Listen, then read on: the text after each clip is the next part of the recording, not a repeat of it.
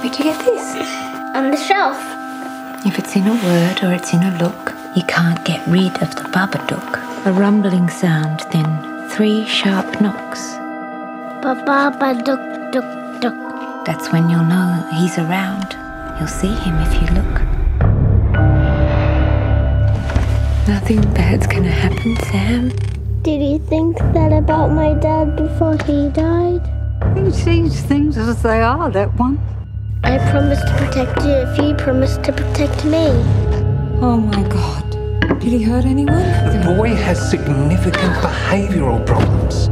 This monster thing has got to stop, alright? It's just a book. It can't hurt you.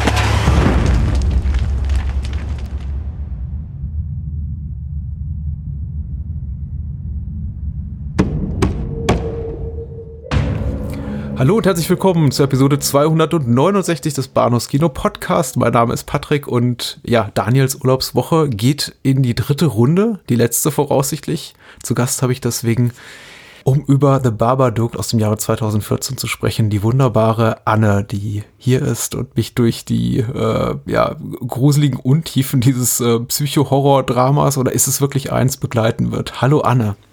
Hallöchen.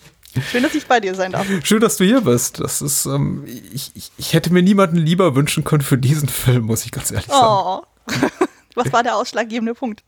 Ich glaube, eine weibliche Perspektive ist hier ganz wichtig. Also, das ist tatsächlich, ich, ich fände es fast anmaßend, jetzt hier wieder so äh, für The Babadook einen Jungsclub aufzumachen, auch wenn es jetzt vielleicht ein bisschen, vielleicht bin ich da ein bisschen oberflächlich, aber ich habe ich habe mir schon beim ersten Mal, als ich den Film zum ersten Mal sah, vor ein paar Jahren gedacht, ja doch, das ist so, so eine äh, dezidiert weibliche Perspektive, die der Film einnimmt. Dazu möchte ich einfach mehr aus einer weiblichen Perspektive hören.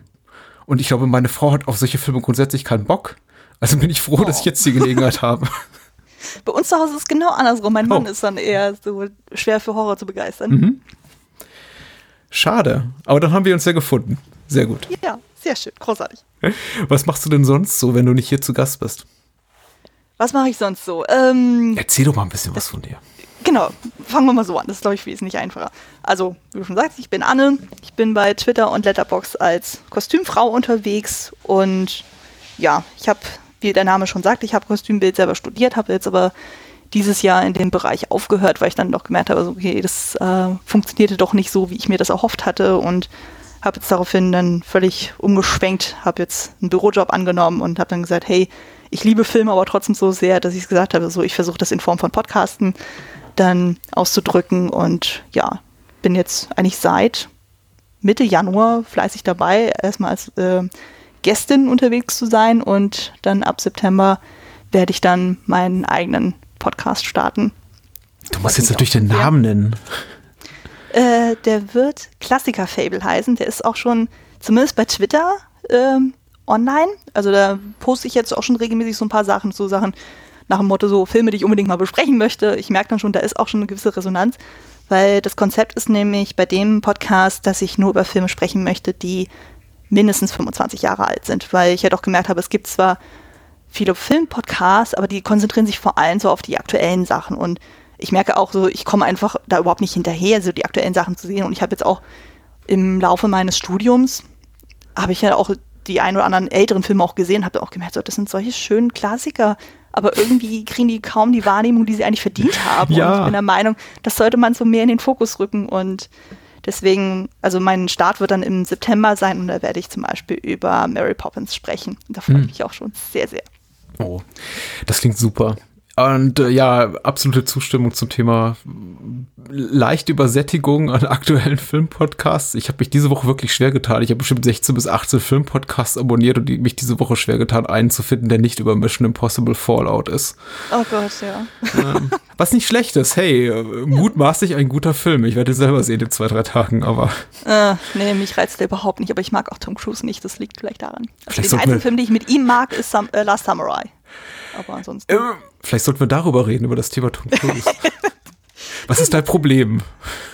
äh, äh, er ist Scientologe. Ach, so ein ideologisches Problem. Das, das, das kann ja. ich nachvollziehen. Das ist durchaus ja. ein Bedenken, das ich teile. Nee, also Ich finde ihn einfach merkwürdig, aber gut, ich habe auch mit anderen Schauspielern Probleme, von daher, also er ist keine Ausnahme, aber auch generell Mission Impossible und Action-Genre, das ist auch nicht so mein Fall, da habe ich nie so wirklich einen Zugang dazu gefunden. Ja. Und ich verstehe da auch, dass gerade auf so einer Ebene da deine Ressentiments wahrscheinlich stärker ausgeprägt sind als meine, also auf so einer persönlichen Ebene, äh, was, was so irgendwie die, die, die, die, die, die Attitüde von Celebrities also angeht, weil du hast ja wirklich, äh, wirklich hautnah Kontakt mit ihnen gehabt in deinem oh, früheren ja. Beruf. Und ich glaube, da wird man auch mal irgendwie ein bisschen dünnhäutiger mit der Zeit. Ich habe das ja auch äh, ze zeitweilig mal die Erfahrung gemacht, seitens, seitens einer Medien-PR-Agentur, für die tätig mhm. zu sein und auch mit Medienschaffenden viel in Kontakt zu sein. Und da hat man relativ schnell genug von.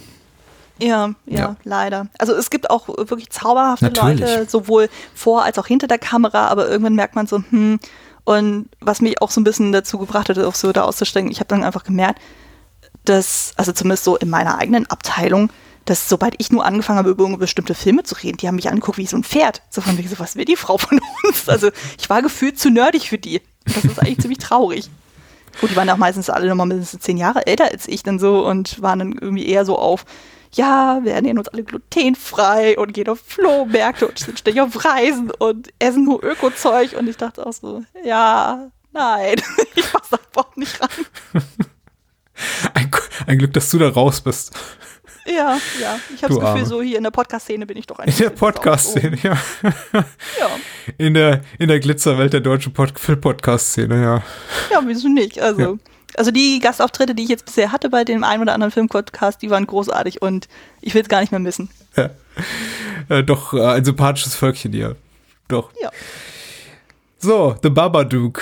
The Babadook aus dem Jahre 2014, der tatsächlich, glaube ich, bis, ähm, für den es bis äh, Mai 2015 dauerte, bis er hierzulande aufschlug. Äh, er ist einen relativ langen Umweg gegangen, auch über äh, Festivals in seiner australischen Heimat, bis er dann auch äh, beim Sundance Film Festival im Januar 2014 aufschlug in den USA mit dem renommierten Indie-Festival von Robert Redford in Aspen. Und da waren natürlich alle hin und weg worauf der, glaube ich, auch mit einer etwas größeren Anzahl von Kopien nochmal in seiner australischen Heimat startete und plötzlich merkten die Leute so nach und nach und noch und nöcher und etwas mehr, ja, das ist doch tatsächlich ein sehr, sehr guter Film.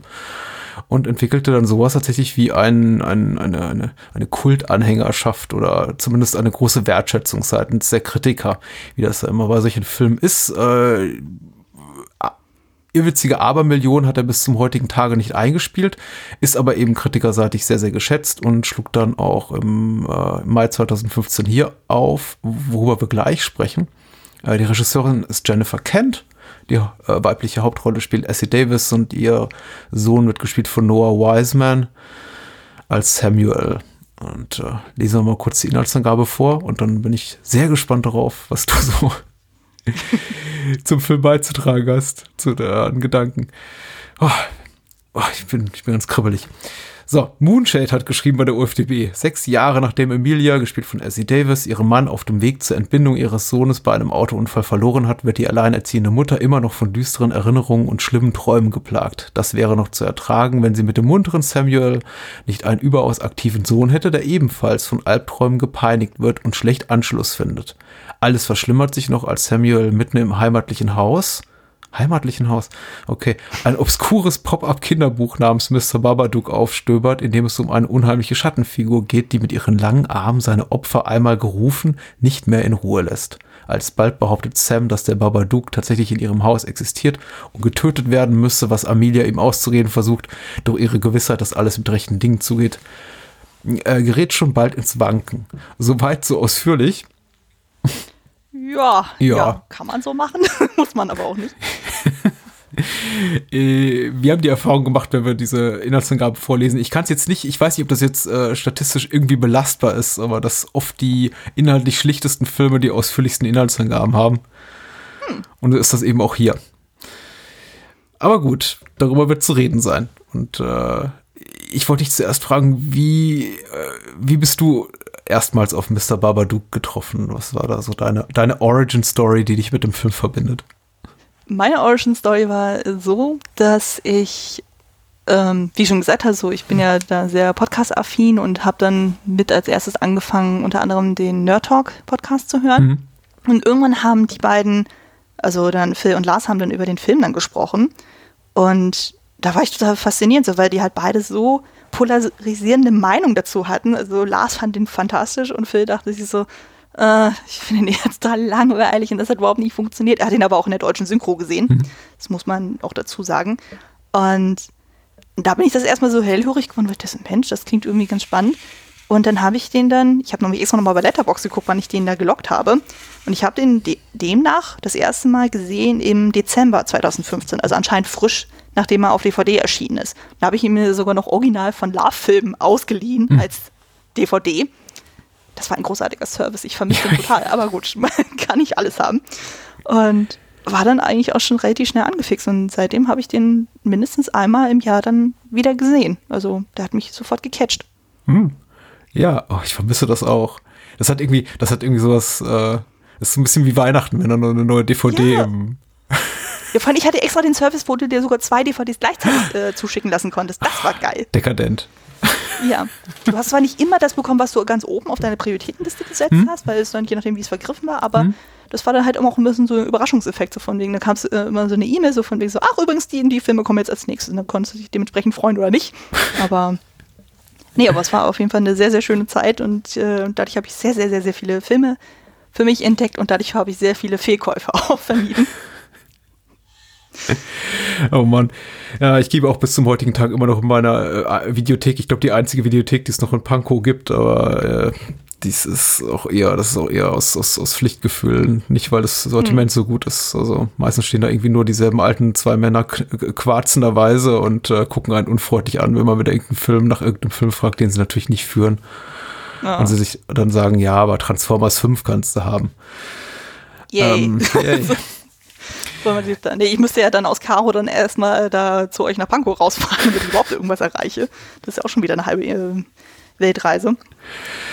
Ja, ich habe nichts wahnsinnig Spannendes zu The Babadook zu sagen. Tatsächlich äh, bin ich einfach, glaube ich, über die Berichterstattung im Rahmen des Fantasy Filmfests drauf gekommen. Ich meine, er lief hm. hier im Rahmen des Festivals in Deutschland. Ich bin nicht hundertprozentig sicher oder es war in der Deadline auf jeden Fall. Es gab irgendwo euphorische Meldungen einem äh, genreaffinen äh, Magazin, online oder offline, bin mir nicht mehr so ganz darüber in, äh, im Klaren. Er wurde, wenn mich mein Gedächtnis nicht täuscht, wirklich vergleichsweise stark gehypt, wie es jetzt zuletzt bei sowas wie The Witch oder ähm, It Follows oder Hereditary der Fall war. Also es war einfach schon auch so, so ein bisschen so ein Must-See-Horrorfilm mhm. ähm, die, die, du auch geguckt haben musst und äh, so, so, so ein Genre-Highlight, was mich dann eben auch dazu veranlasst hat, in dem Moment, in dem die, die Blu-ray auf dem Markt kam, den auch, die, die auch sofort blind zu kaufen. Und ich war sehr angetan. Also ich war, war sehr angetan und habe mich insofern auch gefreut, dass wir heute drüber sprechen. Hatte den jetzt, den Film jetzt auch ungefähr drei Jahre nicht gesehen, ihn jetzt ein zweites Mal geguckt. Äh, insofern auch schön, tatsächlich eine, eine, physische Kopie stehen zu haben und die Möglichkeit zu haben, zu, zu sagen, so, ich hole jetzt doch mal aus dem Regal. Und ich bin wirklich baff über mich selbst und über den Film. Insofern, dass ich festgestellt habe, ich finde den heute noch viel toller als vor drei Jahren. Echt krass, das ist auch äh, schön, wenn man dann so, mehr, äh, so mal, nochmal so einen Mehrwert dann dazu kriegt von, von der Zweitsichtung ich, ich habe ich hab gekichert wie ein kleines Kind. Ich habe mindestens einmal geweint äh, und hatte ungefähr, würde sagen, ungefähr so über, über ein Drittel der Laufzeit wirklich Gänsehaut. Sehr, sehr, sehr ausgeprägt. äh, also der Film hat mich wirklich gepackt und ich weiß nicht, ob ich gerade zu dünnhäutig bin, weil ich äh, hier zu Hause Familienbesuch habe und alles so ein bisschen drunter und drüber geht und die Nerven blank liegen. Aber ich hab, hatte mir jetzt äh, vorgestern Abend den Film angesehen und dachte mir, oh, ist das schlimm, aber ich, ich, ich mag es so sehr. Äh, ja, der ist einfach unglaublich atmosphärisch. Also von daher, ja. Leute, den nicht irgendwie mögen, so, ich kann zwar manche Argumente gegen den Film verstehen, mhm. aber ich kann die nicht teilen. Also ich war ja auch ziemlich angefixt, aber das hat auch so ein bisschen eine persönliche Komponente, mhm. auf die wir dann wahrscheinlich später nochmal eingehen werden. Aber ich bin auch der Meinung, man sollte über den Film auf jeden Fall sprechen. Ja, äh, vielleicht wäre es äh, interessant zum Anfang die Frage zu stellen, für die drei Menschen da draußen, die uns zuhören und The Babadook noch nicht gesehen haben, wie, wie, wie würdest du den Film beschreiben, wenn jetzt jemand sagen, wenn du jetzt sagen würdest, hier, guck es dir mal an, ein absolutes Genre-Highlight und die würden dich fragen, worum geht's eigentlich und wie ist der Film eigentlich so? Könntest du das in Worte fassen oder ist jetzt irgendwie die, sind die Qualitäten da inhaltlich von The Babadook sch schwer greifbar. Mm. Weil so ein bisschen irgendwie so, so Haunted House Horror und da ist ein Monster im Keller und wenn man jetzt einfach nur diese schnöde Inhaltsangabe liest auf der UFDB, ist mir gerade da aufgefallen, da steckt eigentlich wenig drin, von dem ich sagen würde, ja, muss ich mir jetzt angucken. Das stimmt natürlich. Also, das fand ich auch spannend jetzt bei dem bei den Interviews, die bei mir auf der DVD mit drauf waren, mhm. wo ja auch dann ähm, die Essie Davis und die Jennifer Kent interviewt wurden. Und da wurde auch ganz viel die Parallele zu Shining gezogen. Mhm. Weil es ja auch so ein bisschen so Kammerspiel ist und Essie ja. Davis meinte auch so, im Grunde genommen ist sie äh, Jack Nicholson und Shelley Duvall gleichzeitig, also Vater und Mutter, die dann so völlig abdrehen. Und nee, aber ich würde auch sagen, also im Grunde genommen geht es ja bei dem Film um eine sehr disharmonische Mutter-Sohn-Beziehung. Mhm und äh, die sich dann einem einer Art Boogeyman ähm, ja. aus, äh, ausgesetzt fühlen. Ja, ja. Also, äh, was, was mich jetzt wirklich kalt erwischt hat, vielleicht auch einfach, weil ich es vergessen hatte im Laufe der letzten drei Jahre, ist, wie, ähm, wie, wie, wie, wie krass übersteuert, was so den Hysteriefaktor betrifft, einfach so die, die Schrillheit des Films, ich weiß nicht, wie ich es besser nennen soll, die wirklich ab, ab Minute eins unglaublich präsent ist. Das ist eben kein, kein Film, dessen Spannungskurve sich so langsam nach oben biegt. Äh, The Babadook ist wirklich so, so ein Streifen, der einen, glaube ich, ab Minute eins packt und von dem man, glaube ich, auch schon dann spätestens in der zweiten oder dritten Minute weiß, ob man, ob er einem gefallen wird oder eben nicht. Mhm, definitiv. Ich glaube, was auch viel dazu beiträgt, ist ja dann ähm, die Musik des mhm. Films. Also das hatte, ich habe nämlich letztes noch mal ein bisschen drauf geachtet. Das ist ja wirklich so ein ganz, ganz merkwürdiger Klangteppich, den man die ganze Zeit hört hat mich so ein bisschen so an Eraserhead und solchen Filme erinnert, wo der auch dann irgendwie, dann hast du dann irgendwie so diese sehr creepige Klaviermusik mhm. und dann manchmal klingt das wirklich wie so ein äh, wie so eine Spieluhr, dann hast du manchmal so, so, so Kinder-Echos, die du dann hörst. Also das sorgt dann immer schon so für eine, so eine innere Angespanntheit, weiß nicht, wie man das besser beschreiben kann, mhm. aber das, das war so, so mein Gefühl, als ich den Film geguckt habe. Ich dachte so, oh, man fühlt sich immer die ganze Zeit so, so ein bisschen unwohl, aber das ist ja auch von Jennifer Kent gewollt gewesen. Also mhm. sie wollte ja genau dieses Gefühl erzeugen. Und äh, ja, man sollte vielleicht noch sagen, was ich jetzt so im, im Rahmen der kleinen Trivia-Ecke vergessen habe zu erwähnen. Der Film basiert lose, vage, ist quasi leicht inspiriert von ihrem eigenen Kurzfilm aus dem Jahre 2005 namens Monster. Ist ein zehnminütiger Streifen, der auch äh, ganz legal und ohne dafür zahlen zu müssen bei Vimeo verfügbar ist, von äh, Jennifer Kent selber, selber hochgeladen. Insofern guckt ihn euch ruhig an. Solltet äh, ihr auf jeden Fall tun, der ist echt gut. Ja. Äh, wenn sie ich meine, man sieht einige Qualitäten, was so das Handwerk, äh, einfach das, das inszenatorische Handwerk betrifft äh, von Jennifer Kent in Monster. Ich habe allerdings, muss ich sagen, Monster gesehen, nachdem ich jetzt uh, The Babadook gesehen hatte und auch erst vor, vor kurzem zum ersten Mal und dachte mir, ja, das ist schon, ist schon nett und der hat mir eben auch durchaus gefallen so sehr wie ein eben ein, ein, ein kurz ein zehnminütiger Kurzfilm beeindrucken kann. Allerdings all die Sachen, die ich jetzt über die über was wir, über das wir gleich noch sprechen, an The Babadook so faszinierend finden, finde all diese Themen, die finden sich eben im Monster nicht wieder. Monster ist eben sehr viel schlichterer Monster-Gruselfilm ohne große Doppelbürdigkeiten. Das stimmt natürlich. Also ich hatte, wie du auch, so ich habe auch den Kurzfilm erst danach gesehen, weil der halt auf der DVD mit drauf war. Aber ähm, mein, ich habe ja selber auch Kurzfilme gemacht, auch im mhm. Horrorbereich und es ist ja schon ähm, eine Herausforderung für sich dann so. Und was ich halt sehr spannend finde, ist, äh, dass der Kurzfilm fast komplett ohne Dialoge auskommt. Also es ist ja wirklich nur ganz, ganz wenig, was dann Mutter ja. und Sohn dann zueinander sprechen. Und da ist halt eben das Spannende, dass dann halt da nicht äh, ein Buch die Ausgangsbasis ist, sondern eine Puppe. Ja. Das fand ich auch irgendwie sehr interessant. Und dann am Ende, dann ist es ja dann ähm, wird er dann Glas Milch hingestellt und sowas. Also es hatte noch mehr so diese Puppenhorror-Ästhetik und ähm, so wie ich das auch verstanden habe, war es ja so, dass der ganze Film oder die ganze Grundidee ja darauf basierte, dass Jennifer Kent jemand irgendwie eine Bekannte hatte und die hatte auch wiederum einen Sohn und der hatte auch irgendwie Angst vor irgendwelchen Monstern und sowas und dann dachte sich Jennifer Kent so, Mensch, was wäre denn, wenn so, so ein Monster denn echt wäre und dann so in so einem Haus rumspuken würde und dadurch ist anscheinend so erst so der Grundgedanke von Babadook entstanden und Monster ist ja quasi so ein bisschen das Baby Babadook. Ja. Das Baby Babadook, sehr, sehr schön. Ja. Hat sie selber so gesagt, also ich finde einfach den Begriff auch sehr niedlich. Ja, ich finde es ja. Also allein dieses Wort ist ja auch schon so geil. Also, wenn man sich mal anguckt, also sie hat ja auch erzählt, das kommt ja aus äh, von einem serbischen Freund. Ja. Und da hatte sie immer so gefragt, so von wegen, ja, was heißt denn eigentlich Boogeyman auf Serbisch? Und das heißt dann Barbaroga. Aha. Und das heißt aber irgendwie, also zumindest Baba heißt auch gleichzeitig Großmutter. Und sie meint auch so, oh Gott, wenn sie kann auch ihren Film nicht die Großmutter nennen. Aber sie fand irgendwie diesen Laut Baba so schön. Und dann irgendwie, als sie dann diese Verse geschrieben hat, ähm, da ist halt dieses Duck noch irgendwie dazu gekommen und dann kam halt der Babadook Hm. Und das ist einfach phonetisch, klingt das auch einfach total gut. Ich glaube, das war auch Absolut. mit ein Grund, warum mich der Film gecatcht hat, wo ich dachte so, irgendwie, es klingt befremdlich, aber irgendwie catcht das. Absolut.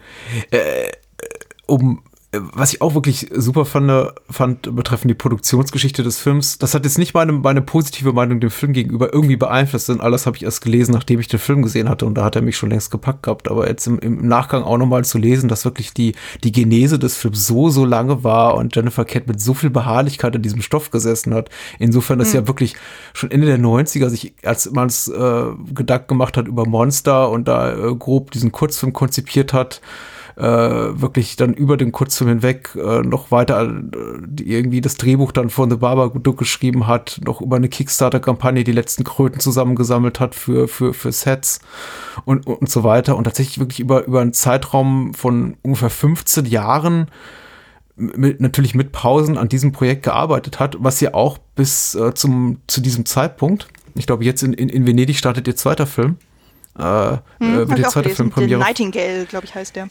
Ja, sie ist die einzige, ein, einzige Regisseurin, die vertreten sein wird auf dem Festival. Gibt ja so wenige. Ja, das stimmt. Ja.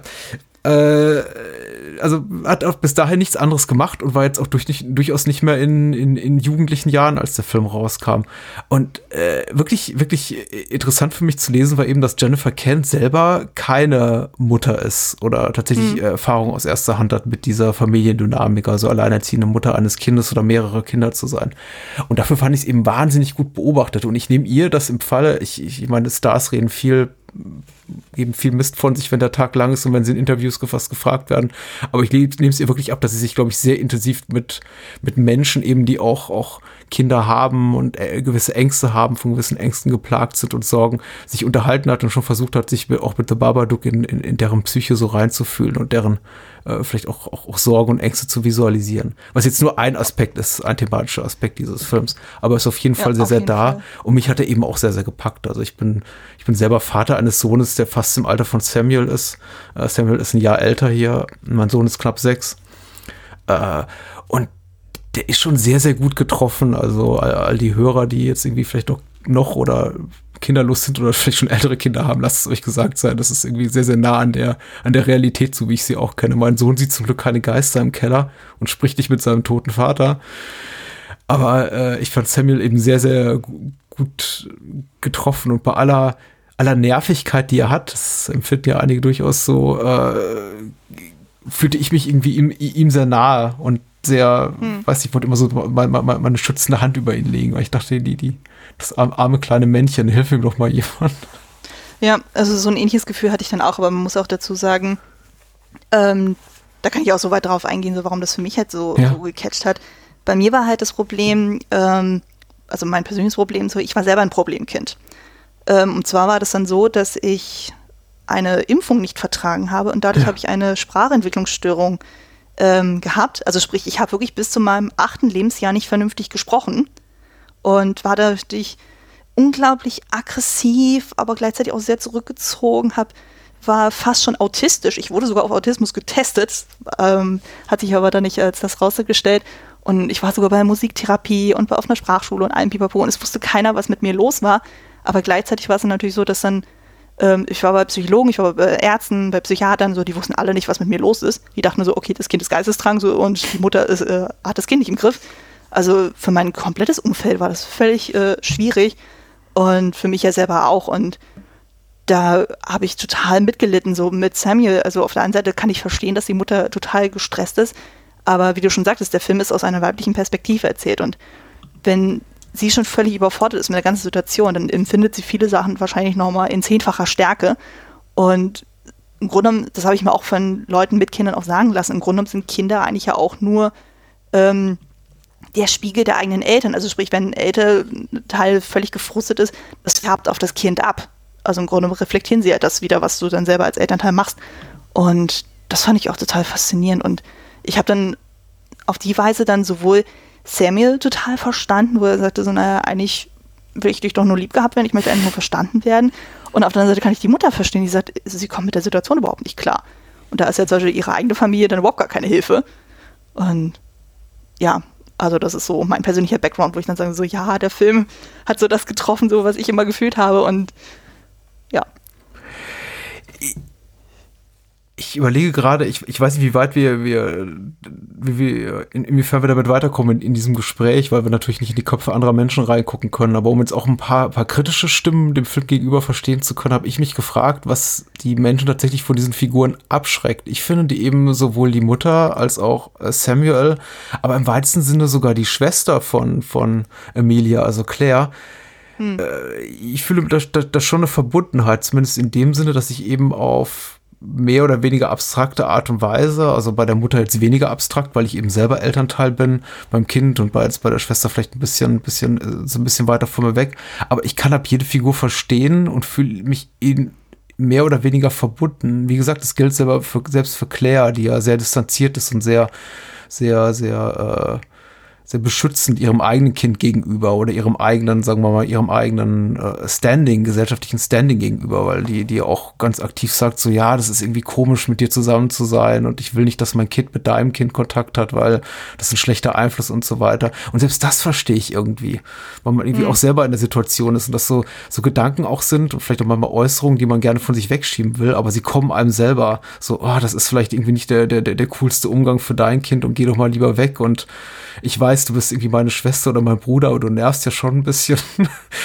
also, äh, das ist, äh, ich, ich konnte eben wirklich eine ganz große Verbundenheit zu fast allen Figuren entwickeln, insbesondere Emilia. Äh, und ich frage mich, ob das notwendig ist, um den Film zu genießen. Denn das, was ich eben auch oft gehört habe, jetzt äh, kritischerweise war, ja, die Figuren nerven einfach nur. Die Mutter mhm. ist eben so eine Shelley Duval-Figur wie in The Shining, weil sie irgendwie ab Minute eins hysterisch ist. Das Kind ist äh, komplett furchtbar und nervtötend. Die Schwester ist abweisend und kalt und alle anderen sind eben nur, ja, eher, eher gesichtslose Nebenfiguren, mit zum Beispiel Robbie da, der, der, Kollege von Emilia im, mhm. im Pflegeheim. Wie ging's dir da? Also ich habe solche Emilia überhaupt nicht als hysterisch wahrgenommen. Also so den Vergleich zu Shelley Duval, so, also ich habe ja damals auch Shining gesehen, ich fand den Film furchtbar, weil ich einfach auch ihre Figur total furchtbar fand. Also das war wirklich sehr, sehr schräg, aber da konnte sie ja nichts dafür. ähm, von, von dem, was man so von den Produktionsbedingungen hat. Also da muss sie echt so die Hölle durchlebt haben und da tut es mir echt leid. Also, nee, also bei Emilia, ich meine, die Frau hat ihren Mann verloren auf ja. ziemlich brutale Weise, was ja dann am Ende des Films ja auch äh, sehr bildlich dargestellt wird. Also und vor allem das dann immer in Verbundenheit mit ihrem Sohn, so, wo sie, sie weiß auf der einen Seite, er kann nichts dafür, auf der anderen Seite so, ja, wäre mhm. er nicht gewesen, wäre mein Mann noch da.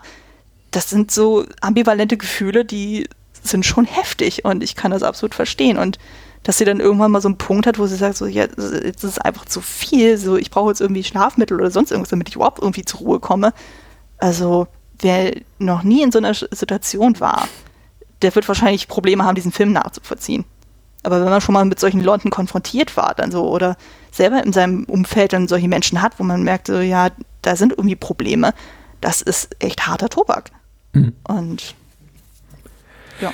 Ich frage vielleicht, ich, ich frage mich, ob vielleicht sogar einige Menschen, die den Film nicht mögen, auch deswegen, weil er eben gerade sehr, sehr unmittelbar ist, weil er sehr direkt ist und sehr authentisch in der Art und Weise, wie er jetzt äh, hier die Mutterfigur und auch, auch den, den, den sehr, den, den hyperaktiven das hyperaktive Problemkind irgendwie Samuel hier porträtiert, weil es eben halt sich sehr, sehr, sehr, sehr echt anfühlt und ungeschönt und sehr rau und, und un, unmittelbar, dass das eben viele Menschen auch sehr trifft.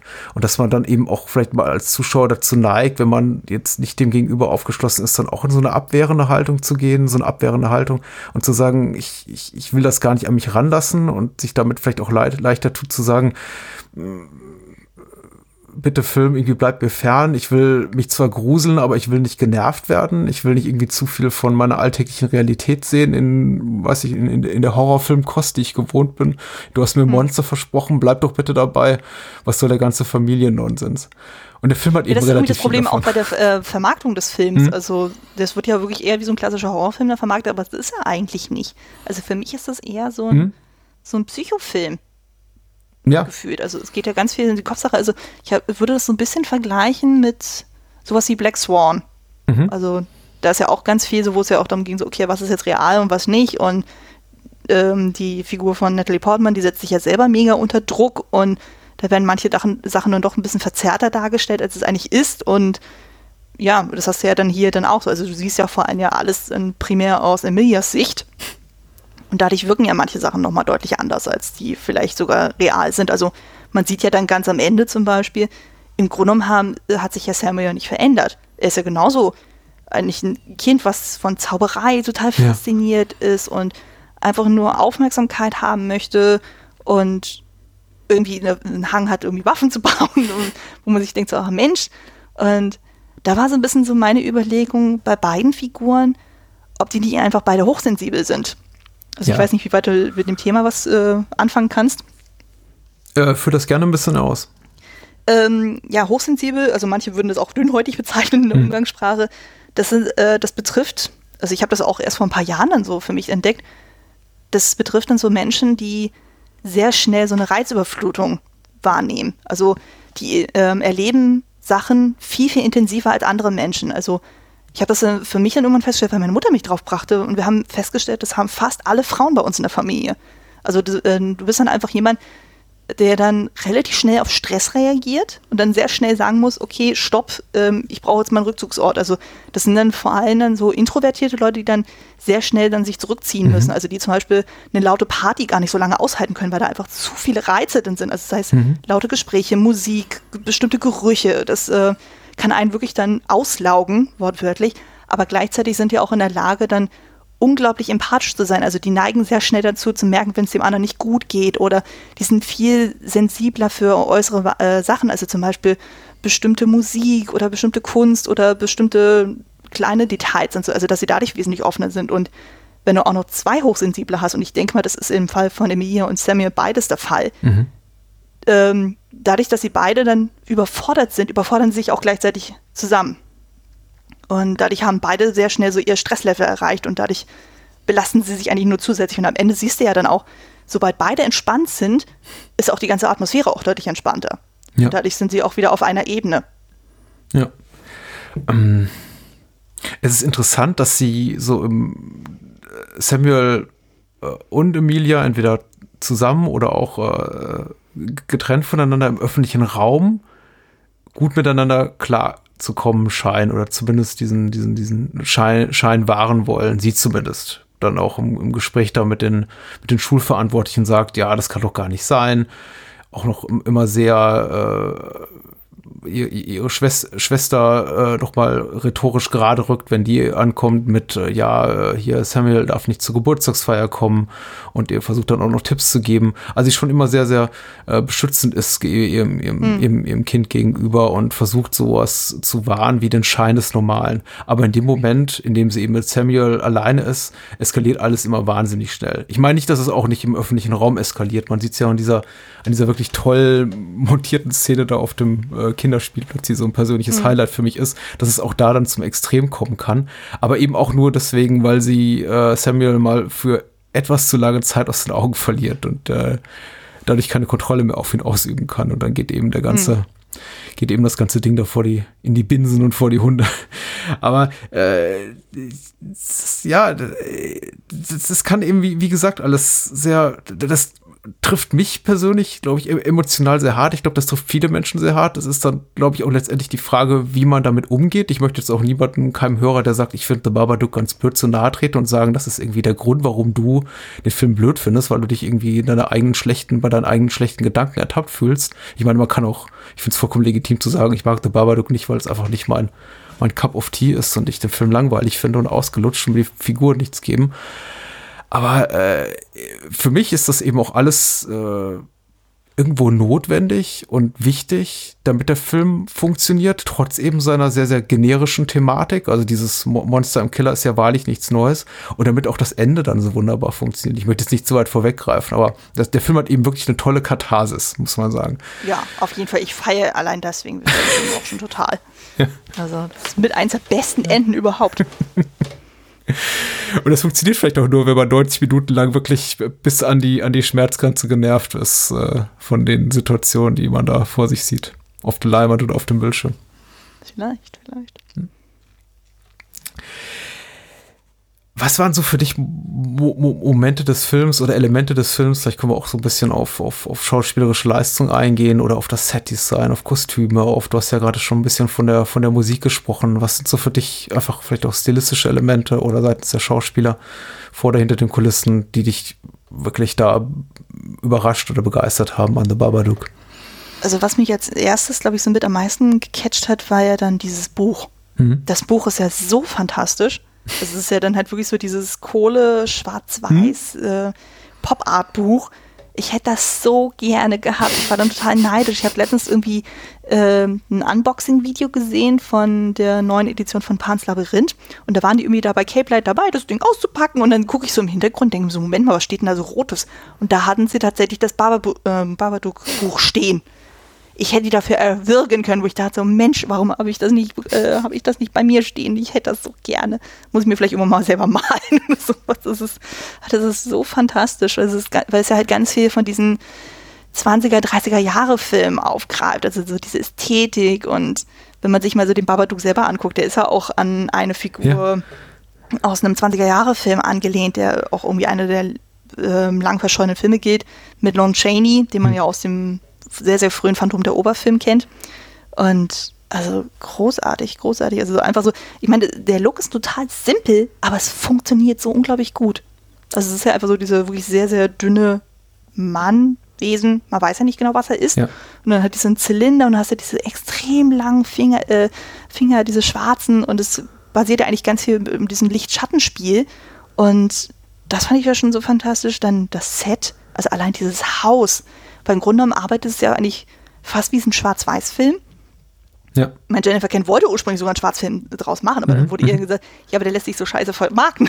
so haben sie gesagt, ja gut, dann machen wir so ein bisschen Farbe, so ein ganz kleines bisschen, aber der schafft es wirklich so ganz, ganz reduziert zu arbeiten. Also im Grunde genommen hast du ja nur diese ähm, schwarz, grau, blau, ganz leichten Roséton da drin. Mhm. Und du denkst, es funktioniert so unglaublich gut und das sagt so viel über diese Figuren aus und selbst so Sachen wie zum Beispiel auf der Geburtstagsparty, wo man dann sieht, okay, da gibt es schon eine sehr, sehr krasse Abgrenzung. Also da ist ja dann Emilie irgendwie die einzige Mutter dann so, die da irgendwie so in so einem Rosa dann sitzt und alle anderen Frauen sind da so in schwarz-grau. Und die Mädchen und Jungs sind ganz klassisch so nach rosa und blau sortiert, wo ich auch so dachte, ja, ah, rosa-blau Schublade. Anyway, also das fand ich schon extrem geil. Und ja, also es zieht sich einfach so durch den ganzen Film durch. Und naja, das, was ich schon vorhin sagte, auch mit der Musik, so du hast ja irgendwie die ganze Zeit immer so diesen creepy Klangteppich, so, ja. wo du das Gefühl hast, okay, so, dann wird es mal lauter, mal wieder leiser und so. Und es ist einfach, und das Schauspiel ist natürlich fantastisch von allen Beteiligten, also insbesondere eben von Essie Davis und Noah Wiseman, also sprich Mutter und Sohn. Ja. Also, weil ich meine, man muss sich ja mal vorstellen, Noah Wiseman, war ja gerade mal sechs Jahre alt zu dem Zeitpunkt. Jennifer Kent hat extra für ihn eine kinderfreundliche Version des Drehbuchs geschrieben, damit er das überhaupt machen kann. Also sie hat ja auch gesagt, also, na, als wäre wegen so einem Film ihm ja nicht die Kindheit versauen. Und das fand ich ja so faszinierend. Ich, ich glaube auch, es ist eine, eine der herausragenden äh, kind Kinderschauspielleistungen der letzten Jahre. Es ist wirklich ja. äh, schwierig, aus einem Kind in dem Alter eine gute Leistung raus, rauszukitzeln. Vor allem, wenn sie wirklich so, so emotionale Extremzustände erfordert, wie es hier gezeigt wird. Ich meine, ein Kind hm. lieb in die Kamera sagen zu lassen, einen Sechsjährigen oder eine Sechsjährige, äh, ähm, oh, das ist ein süßes Pferd, kann ich das streicheln? Das ist okay. Ich weiß, das, das, das kannst du einem Sech aus einem Sechsjährigen rauspressen. Aber wirklich so diese, die, die, die Art und Weise, wie er eben mit seiner äh, Mutter kommuniziert oder eben nicht kommuniziert. Ich meine, vieles wird sicher auch einfach durch, durch einen guten Schnitt gelöst. Wahrscheinlich hat man ihn die, die Szene in einem anderen Kontext spielen lassen, das dann entsprechend so zusammen zusammengeschnitten. Aber ja, ja, die haben also immer einen Erwachsenen ihn hinkn ja. äh, hinknien lassen, der dann mit ihm gesprochen hat. Also zum Beispiel die Szenen, wo Emilia ihn dann so richtig wüst anschreit und sowas, da war er ja nicht dabei. Mhm. Ich muss bei solchen Sachen, also. ich muss bei solchen Sachen, wenn ich ja wirklich ganz, ganz junge Kinderschauspieler sehe, in sehr emotional sehr fordernden Rollen auch immer an, an die Produktionshistorie von E.T. denken und äh, Drew Barrymore, die eben gedacht hat, E.T. sei wirklich ja, sei wirklich ein echtes Lebewesen und die dann auch irgendwie oh. am Set hat, die sie dann, um, um, um die Tränen aus ihr rauszupressen, dann haben, glauben, gemacht, dass das wirklich, das E.T. wirklich jetzt gerade vor ihren Augen stirbt, was ganz furchtbar gewesen sein muss. Und ich war da etwas beruhigt zu lesen, dass jetzt das, das bei äh, Noah Wiseman nicht der Fall war, dass das Kind offensichtlich, also zumindest wenn man der Regisseurin glauben darf, äh, das Kind nicht emotional misshandelt wurde. Nein, nein, nein. Also so wie ich das verstanden habe, war es halt so, dass, ähm, also das kann ich ja auch aus eigener Erfahrung sagen, ich habe ja auch ab und zu mal mit Kindern gearbeitet. Mhm. Da ist es ja so, es ist ja immer ein Elternteil dabei. In dem Fall war es dann die Mutter, die ist sogar Kinderpsychologin, habe ich sogar gelesen. Mhm. Und die waren eigentlich immer dann zusammen dann irgendwie unterwegs. Also es war dann halt ähm, eben Noah, dann halt Essie Davids, die, ähm, Jennifer Kent und dann halt die Mutter. Und dann immer, wenn eine Szene dann irgendwie war und gerade wenn es so eine war, die ein bisschen aufwühlender war, haben sich am Ende immer alle umarmt und so von wegen so, ja, es ist alles gut, es ist alles nur ein Spiel. Und das Problem ist ja auch, ähm, ich weiß nicht, wie dann die Arbeitsgesetze in Australien sind, aber das Ding genau. ist, hm. dass du ja mit so sehr jungen Kindern nicht so lange drehen darfst. Du darfst ja maximal, wie war das, drei Stunden mit denen drehen und nur fünf Stunden am, äh, am Set mit denen sein. Mhm. Also zumindest das waren so die Regelungen, die ich jetzt so damals erlebt habe. Und da musst du wirklich sehr, sehr, sehr, sehr konzentriert arbeiten, um mit Kindern dann irgendwie arbeiten zu können. Und gerade wenn es dann auch so emotional aufführende Szenen sind, musst du ja dann dir auch so mental darauf vorbereiten. Und bei manchen kann man ja auch sagen, so, es funktioniert ad hoc, bei manchen musst du schon sehr, sehr genau dann gucken, so, ja, wie motivierst du die dann vernünftig, dass sie die Emotionen zeigen, die, äh, die gewünscht ist. Und ja, aber ich finde ihn echt zauberhaft. Also, Als wie ich gesehen habe, hat er nicht mehr so viel gemacht da seitdem. Nee, nee. Genauso wie Jennifer kennt. Aber wird sich ja demnächst ändern. Das stimmt. Es ist ja oft so, dass äh, Kinderschauspieler äh, verschwinden einfach dann irgendwie auch nach, nach einer herausragenden Rolle, weil, weil sie vielleicht auch einfach für sich entscheiden, ich, ich, ich möchte das nicht, das tut mir nicht gut oder gerade wenn es irgendwie, gerade eben wenn es äh, emotional in, in Extrembereiche geht, hat man ja auch zum mhm. Beispiel auch gesehen bei dem bei dem, bei dem jungen Kind, das äh, hier Jack Nicholsons Sohn spielt in The Shining, um wieder auf The Shining mhm. zurückzukehren, hat ja auch danach gar nichts mehr gemacht. Aber ich glaube, einmal The Shining, dann reicht es auch fürs Leben. ich glaube auch. Also ich kann mir gut vorstellen, gerade so unter Stanley Kubrick, der ja dann mhm. auch nicht so besonders einfach war, dass das schon sehr herausfordernd war. Äh, stilistisch, also genau wie inhaltlich, wie gesagt, alles in dem Film wirkt, ist, ist relativ dick auf, aufgetragen. Das kann man dem Film, glaube ich, auch wenn man es negativ sehen will, zum Vorwurf machen. Also die ganzen Thematiken, Botschaften sind jetzt wirklich relativ nah an der Oberfläche oder liegen sogar oben drauf. Da ist jetzt nichts, was der Film an, an großen Themen anschneidet was man sich jetzt da irgendwie mit, mit großer Mühe rauslesen muss. Also da ist keine, da gibt es jetzt keine großen Doppel, Doppel Doppeldeutigkeiten oder Doppelbürdigkeiten. Und genauso verhält sich es eben auch mit dem Stil. Man sieht schon sehr, sehr klar, was die Regisseurin hier wollte. Wobei ich glaube, selbst mhm. da befürchte, es gibt immer noch Leute, die, die völlig blind dafür sind, zum Beispiel für diese fast fast monochromatischen Set-Designs oder auch für, für die Tatsache, dass der Film eben auch zunehmend schwarz-weißer wird im Laufe seiner Spielzeit. Mhm. Äh, spätestens als sie äh, eben auch mit, mit Figuren aus der Außenwelt konfrontiert wird, diesen zwei Sozialarbeitern, die sich erkundigen nach dem Befinden des Sohnes oder auch mit diesem Polizisten auf der Polizeistation, der eben auch oh ja, oh, ba Babadook ähnlich geschminkt ist, da mit schwarzen Ringen unter den Augen und, und fahlem Teint. Ja. das ist schon sehr geschickt gemacht. Hat mir auf jeden Fall sehr, sehr gut gefallen.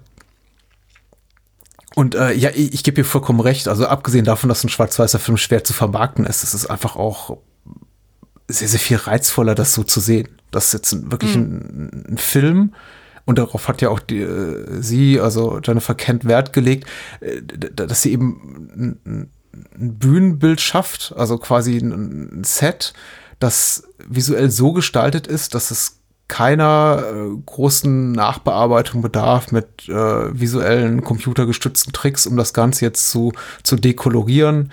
Die Kostüme sind alle sehr bewusst gewählt, das ganze Set-Design ist sehr, sehr bewusst gewählt, äh, äh Make-up der Darsteller, überhaupt äh, die, ja, die ganze Farbdramaturgie eben sehr, sehr, sehr, sehr bewusst und sehr kalkuliert. Und äh, ich glaube, sie, sie wurde sogar in Interviews äh, dementsprechend sogar darauf angesprochen, dass ihr Film ja teilweise etwas äh, fast schon so ein bisschen naiv und, und, und, und, und künstlich und äh, ja, ja schlicht in, in äh, schlicht in seiner Machart wirkt und äh, sie sich dann immer gewundert hat und dachte und, und wohl darauf geantwortet hat, ja, aber das soll auch genauso sein. Dass der, der Film als Ausgangspunkt nimmt eben dieses Kinderbuch zur Hand. Das ist eben der, die, die visuelle Grundlage des Films für alle Figuren, für alle Sets, die wir sehen. Und darauf fußt eben alles, was wir darauf auch im Folge sehen. Und es soll quasi auch nur eine Weiterentwicklung dieses visuellen Konzeptes Kinderbuchs sein. Äh, aber das haben anscheinend einige nicht gerafft, die dann gedacht haben, ja, wieso gibt es jetzt irgendwie keine computergenerierten Monster und äh, was weiß ich. Also sie bedient sich auch ja ganz so handgemachte Sachen. Ja, sie bedient sich ja alter Tricks wie dieser Zeitrafferaufnahmen, ja. so Stop-Motion-Animationen. Äh, mhm. ah, Und da gibt der Film einem auch so, schön viel. simpel, ja. aber großartig. Also ich meine, im Grunde, wenn du dir, ähm, man sieht ja irgendwann ja auch so diese Montage dann so mit verschiedenen ähm, 20er, 30er Jahre äh, Schwarz-Weiß-Filmen Mhm. auch, also wo ja ganz viel von George Méliès dann auch aufgegriffen wurde und wo er dann immer wieder dann so, so reingeschnitten wird, wo du denkst, das ist so genial und das passt total und ich finde, das, er wirkt ja auch so ein bisschen wie aus Kabinett des Dr. Caligari entsprungen und es war immer so, so meine Verbundenheit zu dem Film und und ich dachte so, ja, es ist so simpel. Oder was du auch eben das mit der Polizeistation, wo man ja dann im Hintergrund ja dann irgendwie dann so einen Mantel dann sieht und es sieht dann so aus, als würde da der Babadook hängen, quasi. Es ist wirklich nur so ein ganz kurzer Moment, aber der wirkt so gut, wo du denkst so, oh, okay, der ist so äh, doch irgendwie hier und überall und überhaupt und das äh, lässt äh, schon eine gewisse Beklemmung auslösen. Ja, ja, ja. Äh, sie, sie, sie guckt unglaublich, also ich glaube, so für Film.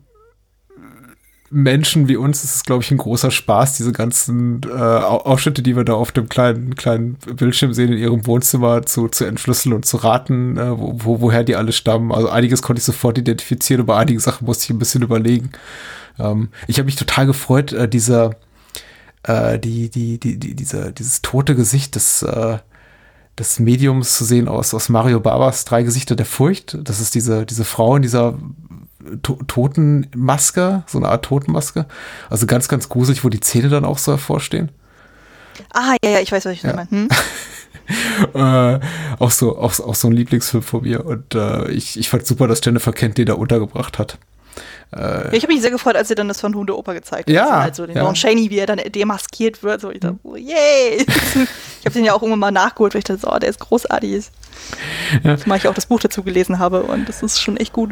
Und irgendwie sind auch die, die, also die Wahl der Ausschnitte, die sie da zeigen, die sie im Fernsehen sind, einerseits natürlich auch offensichtlich, andererseits finde ich es auch wirklich ganz schön, also finde so wahnsinnig spannend, so in seiner Obskurität. Also einige Sachen werden, werden da wirklich gezeigt, so also Ausschnitte aus Kung-Fu-Filmen oder, oder, oder etwas leicht antiquiert wirkenden Tierfilmen, die, die ich überhaupt nicht zuordnen konnte, die aber eben so diese, diese, diese zwei Seiten der, äh, diese, äh, zwei Seiten der, der, der, der Figuren auch äh, symbolisieren sollen. Dieses einerseits, ja, ich will ja irgendwie die, die fürsorgliche Mutter sein und Harmonie über alles und dann wiederum das, ähm, oh Gott, mein Kind treibt mich in den Wahnsinn.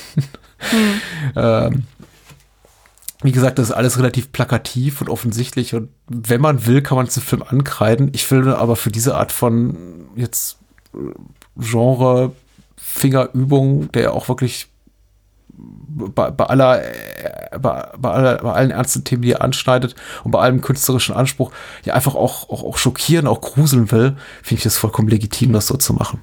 Ob Ja, auf jeden Fall. Also es ist einfach, äh, man weiß ganz genau, also man, sieht es einfach so, dass äh, Jennifer Kent ganz genau weiß, was sie da getan hat und sie hat es ja auch bewusst so als Tiermittel auch eingesetzt und sowas schätze ich ja auch total.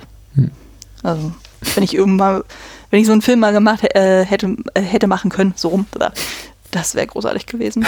Hat er bisher leider ja nur ein, zwei Mal die Gelegenheit gehabt, hat sich mal so im Horrorbereich was zu machen. Aber das macht schon Spaß, wenn man damit so, so kleinen Kniffs und Tricks dann so irgendwie dann arbeiten kann und denkt so, yay! Und weil sowas zu drehen macht auch echt Spaß. Du hast ja noch viel Zeit. Ja, ja, mal gucken.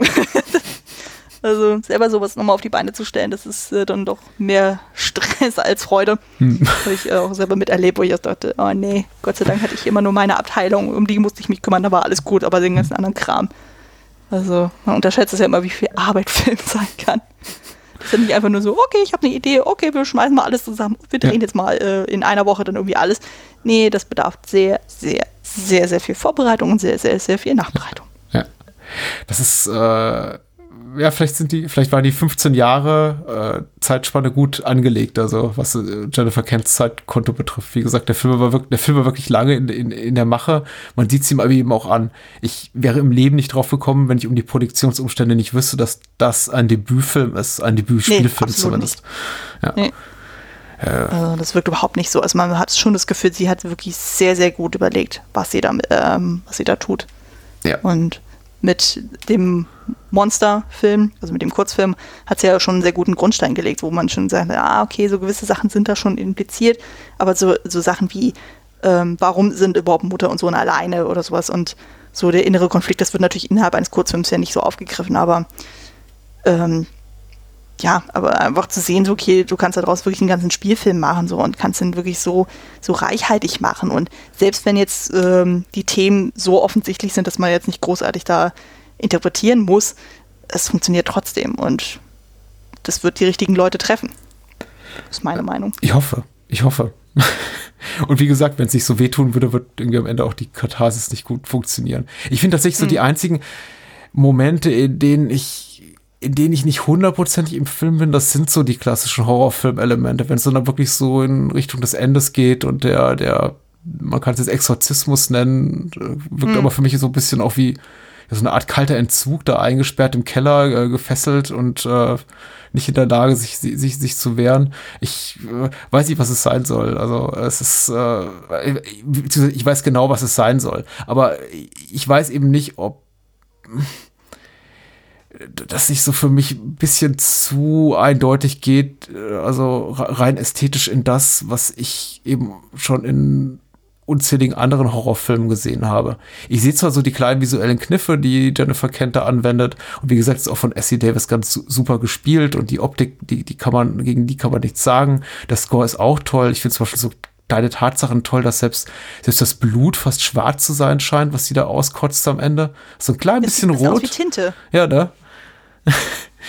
äh, ist es vielleicht auch, wer weiß. Wo, wo, wobei der Babadook ja eher so, wie, wie, du schon richtig sagtest, so, so mit, mit, mit äh, Codezeichnung zu sein scheint. Hm. Also, äh, irgendwie alles ganz merkwürdig, aber sie auf, bleibt auf jeden Fall ihrer, ihrer ästhetischen Linie treu. Dennoch sind da natürlich so einige Momenten und einige, eine habe ich ja gerade schon erwähnt, ein, ein Moment zum Beispiel dieses, dieses sich erbrechen oder quasi so, dass das Böse aus dem Körper kotzen in dem Film, von in dem ich sagte so, ja, okay, das genau so habe ich dann, also so oder so ähnlich auch schon in diversen anderen Filmen gesehen. Und da verliert so ein bisschen für mich dieser Film sein, für mich wichtigstes Alleinstellungsmerkmal. Das ist eben der, der, das, die wirklich tolle Ästhetik, die ich so noch nie, nie irgendwo anders gesehen habe. Dieses quasi. Ja gut, du bist du wahrscheinlich ein bisschen mehr vorbelastet als ich. Also so die Art von Film jetzt nicht so häufig gesehen. Also so dieses Haunted House Element, so das habe ich schon häufiger. So, hm. Das ist ja auch eins so meiner persönlichen Lieblingsthemen bei Horrorfilmen, wo ich denke, so, oh, so geil, Creepy House und eher so Kammerspiel finde ich großartig.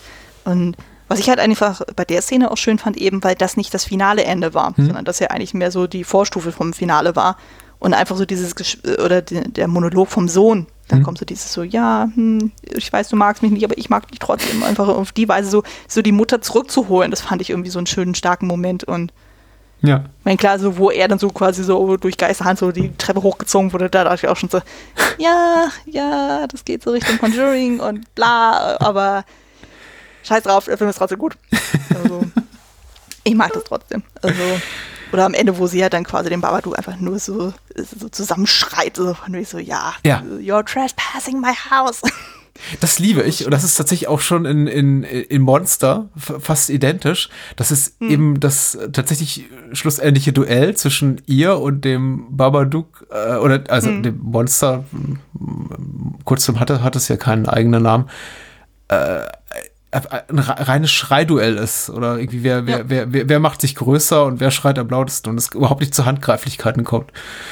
Ja, das ist total lustig. Also wenn man sich mal anguckt, so, das hattest du ja, glaube ich, auch schon gemeint gehabt, so, ähm, als wir über das Konzept gesprochen hatten, wo du meintest, so, das ist total faszinierend. Im Grunde schreien sie sich einfach nur an, hm. aber gleichzeitig werden die ganze Zeit immer irgendwelche Waffen gezeigt, die Samuel gezeigt hat.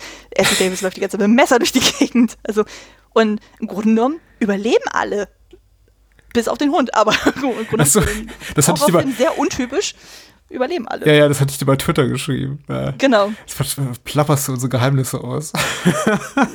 Nein, das, das stimmt schon. Nee, gut, dass du es erwähnst, weil ich hätte es tatsächlich vergessen. Der Film ist ja in, in, in, der Hinsicht auch so ein bisschen manipulativ und sehr geschickt, dass er das eben auch anteasert. Ne? Da sind auf diese ganzen Mordinstrumente auch so einfach äh, Gefahrensituationen. Der Film spielt ja unglaublich oft und regelmäßig mit diesem Element körperlicher Gefahr. Da gibt es genau mhm. diese, diese, diese Steinschleuder, dieses Katapult und das Messer. Das ist der Hammer. Und äh, hier der kleine Samuel, der irgendwie ganz oben auf diesem, auf diesem Gerüst steht, auf dem Spielplatz und du denkst so, oh, oh, jetzt mhm. passiert was ganz Schlimmes und dann harter Schnitt zum, äh, zur, zur, zur Fahrerkabine des Autos und dann liegt er dann eben heult und offensichtlich ist gar nichts passiert, außer dass die beiden sich jetzt wieder, ähm, ja, anschreien. Äh, aber dieses, dieses, die, die, diese, dieses, diese Drohgebärde mit, äh, mit körperlichem Schaden, äh, die, unter dem die Figuren zu leiden haben, das erfüllt sich ja niemals so. Ich finde das unglaublich, unglaublich geschickt und auch gemein irgendwo.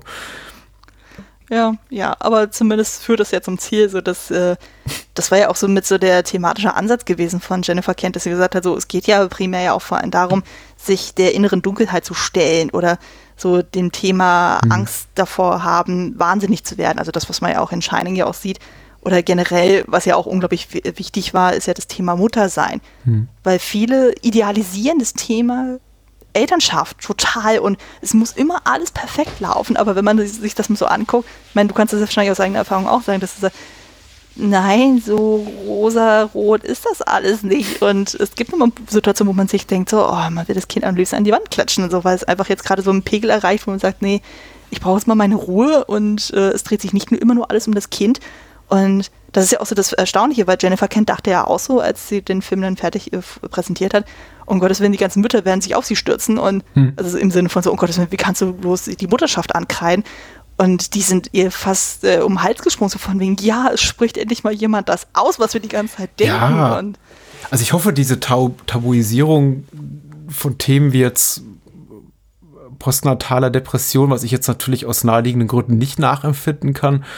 Ich hoffe, das hat sich ab in den letzten Jahren auch so aufgeweicht, beziehungsweise halt beziehungsweise eben das als Thema tatsächlich anzusprechen im, im, öffentlichen Raum ist auch mittlerweile so, so gang und gäbe, dass, dass man einfach auch das mal jetzt in, in, in dieser Art von Film thematisieren kann. Ich kann mir vorstellen, dass es einige kennt, übel nehmen, dass sie es eben in einem Horrorfilm macht. Und dass es jetzt eben kein klassisches Drama ist, in dem eben, weiß ich nicht, äh, Wer, wer, wer würde das denn jetzt machen im zeitgenössischen Hollywood-Kino? Angelina Jolie irgendwie äh, gut geschminkt im Krankenbett liegt und irgendwie darüber lamentiert, wie, wie, wie schlecht es ihr dabei geht und dass sie ihr Kind hasst.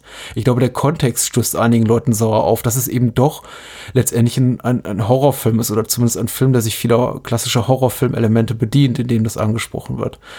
Aber äh, so ehrlich und so schonungslos und tatsächlich auch für mich als, als aus, aus, aus männlicher oder väterlicher Perspektive so, so, so nachvollziehbar und deutlich angesprochen, hat das meines Wissens nach, also in, in meinem filmischen Kenntnisbereich kein anderer Film, zumindest jüngerer Zeit.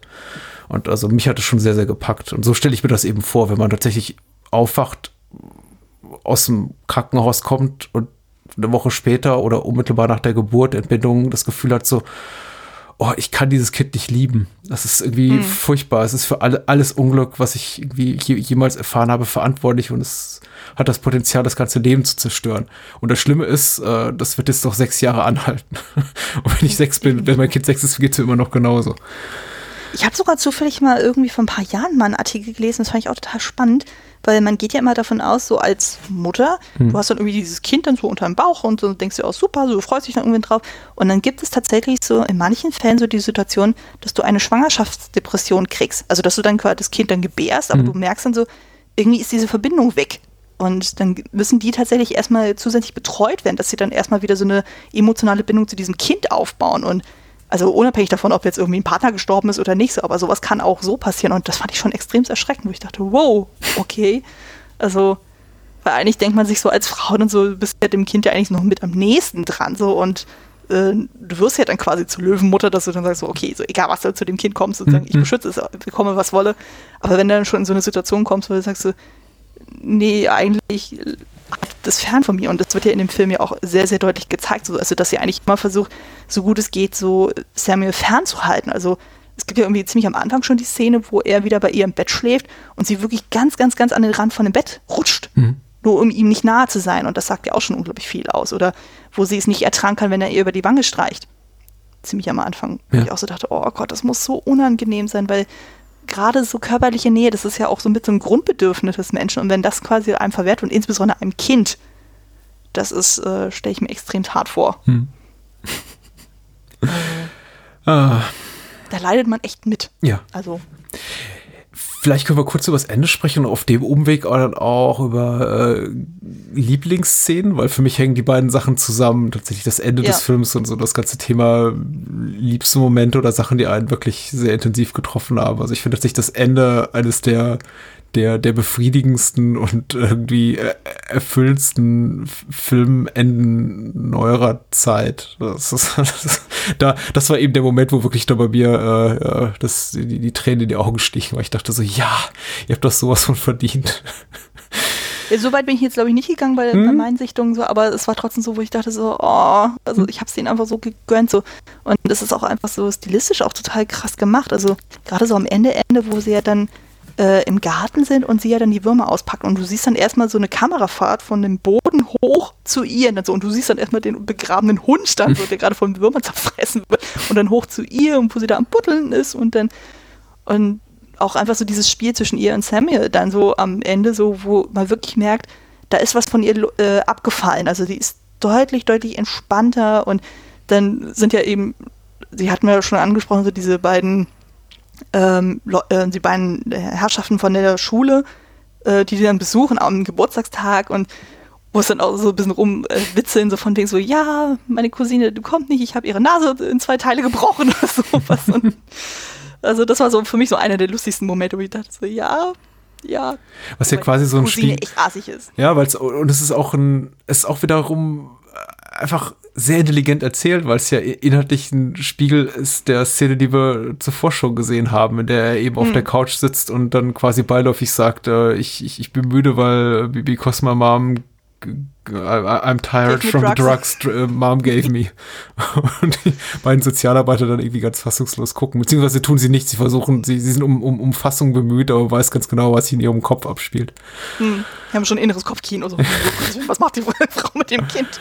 Ja, und am Ende ist sie dann eben eben mit dieser, mit dieser Situation auch, auch im Reinen, obwohl sich oberflächlich betrachtet, ich glaube, weder für die Sozialarbeiter noch für ihre Schwester oder irgendwen irgendwas geändert hat, sondern hm, es reicht eben, wenn die beiden zueinander gefunden haben. Darum geht es eben Auf jeden Film. Fall. Also im Grunde, man merkt dann schon so, sie ist zu einer inneren Ruhe gekommen. Mhm. Und weil rein symbolisch gesprochen ist es ja dann so, dass äh, genau der Babadook ist ja dann unten im Keller und er wird dann halt regelmäßig von ihr gefüttert und Samir fragt sogar noch irgendwann so, ja, darf ich den auch irgendwann mal sehen? Und sie sagte nur so, irgendwann mal. Also will ihn ja noch nicht völlig damit konfrontieren. Und ich finde das einfach so intelligent, weil im Grunde genommen, ich glaube, das kann man ja soweit dann auch sagen, wenn wir schon über das Ende sprechen, im Grunde genommen ist er ja so die Manifestierung ihrer ganzen Trauer ja. um ihren toten Mann.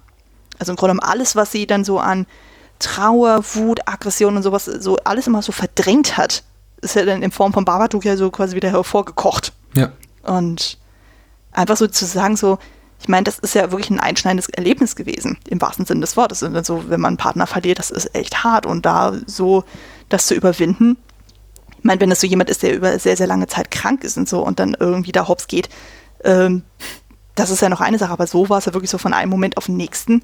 Mhm. Das ist schon, das geht ja auch dann nicht weg. Und wenn man dann sagt, okay, du hast dann äh, den Babadook dann noch irgendwie da, so als Teil eben dieser ähm, ja, dieser Depression, ich nenne es jetzt mal so, ja. dass du dann sagst, okay, du akzeptierst es als Teil deines Lebens. Ja. Es wird nicht völlig verschwinden sozusagen, aber äh, man hält es so weit in Schacht, dass man sagt, so, ja, es ko äh, kocht nicht nochmal hoch und vergiftet quasi so das Familienleben. Hm. Das finde ich einfach unglaublich intelligent. Und ich hatte irgendwann mal sogar einen Podcast gehört, ich habe aber leider nicht mehr gefunden, welcher das war. Das war ein englischsprachiger. Da wurde sogar eine Psychologin interviewt mhm. und die hatte sogar gemeint, sie würde sogar den Film zu Therapiezwecken einsetzen. Zum Thema Trauerbewältigung. Mhm.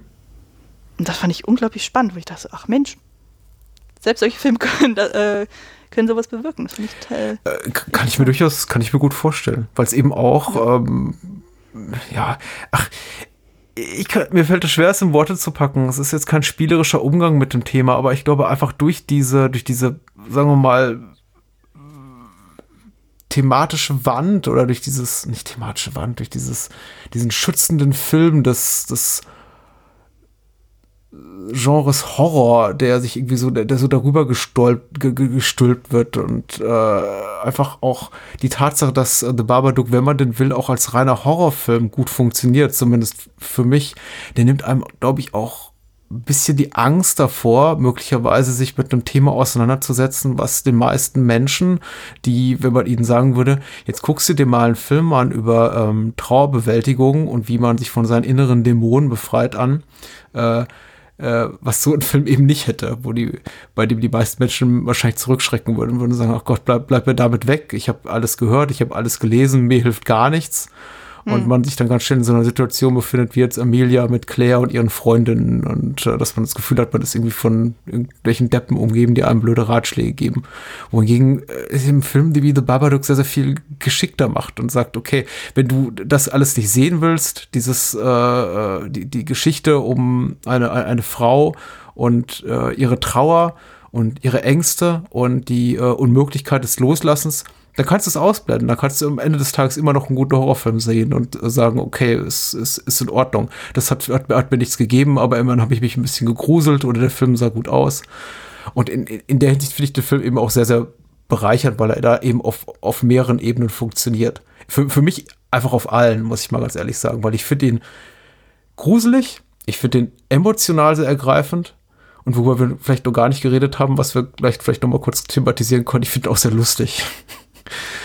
Ja, der hat manchmal einen sehr, sehr bösen Humor auch. Also, ähm, das finde ich jetzt zum Beispiel bei dieser Geburtstagsfeierszene auch so krass, dann so, wo dann wirklich einmal gezeigt wird, wie unglaublich oberflächlich manche Mütter sein können. Mhm. Oder auch, und das dann wiederum auf ihre Kinder dann so abfährt. Also, das siehst du ja insbesondere in der Form von ähm, Emilias Schwester, Claire, die ja dann irgendwie den Geburtstag ihrer Tochter mhm. ich weiß gar nicht mehr, wie die heißt, aber irgendwie die, äh, auch so ein kleines Prinzesschen und äh, beschwert sich dann, dass sie eine Barbie nochmal geschenkt bekommen ja. hat, dass sie die quasi doppelt hat und sich über solche Sachen dann aufregt. Und die dann auch so richtig assig dann zu Samuel ist, so von wegen so, ja, du hast überhaupt keinen Vater verdient, so, mhm. und deine Mama mag dich auch nicht. Wo ich mir denke, was bist du denn für ein böses Kind? Also eigentlich äh, sie hat es verdient, dass sie runtergeschubst wurde. Also in dem Moment hatte ich kein Mitleid mit ihr, weil ich dachte so, nee. Ich meine, klar, es ist nicht richtig, ein Kind runterzuschmeißen, aber in dem Moment habe ich Samuel verstanden, dass er gesagt hat, so, hallo, das geht ja mal gar nicht. Also.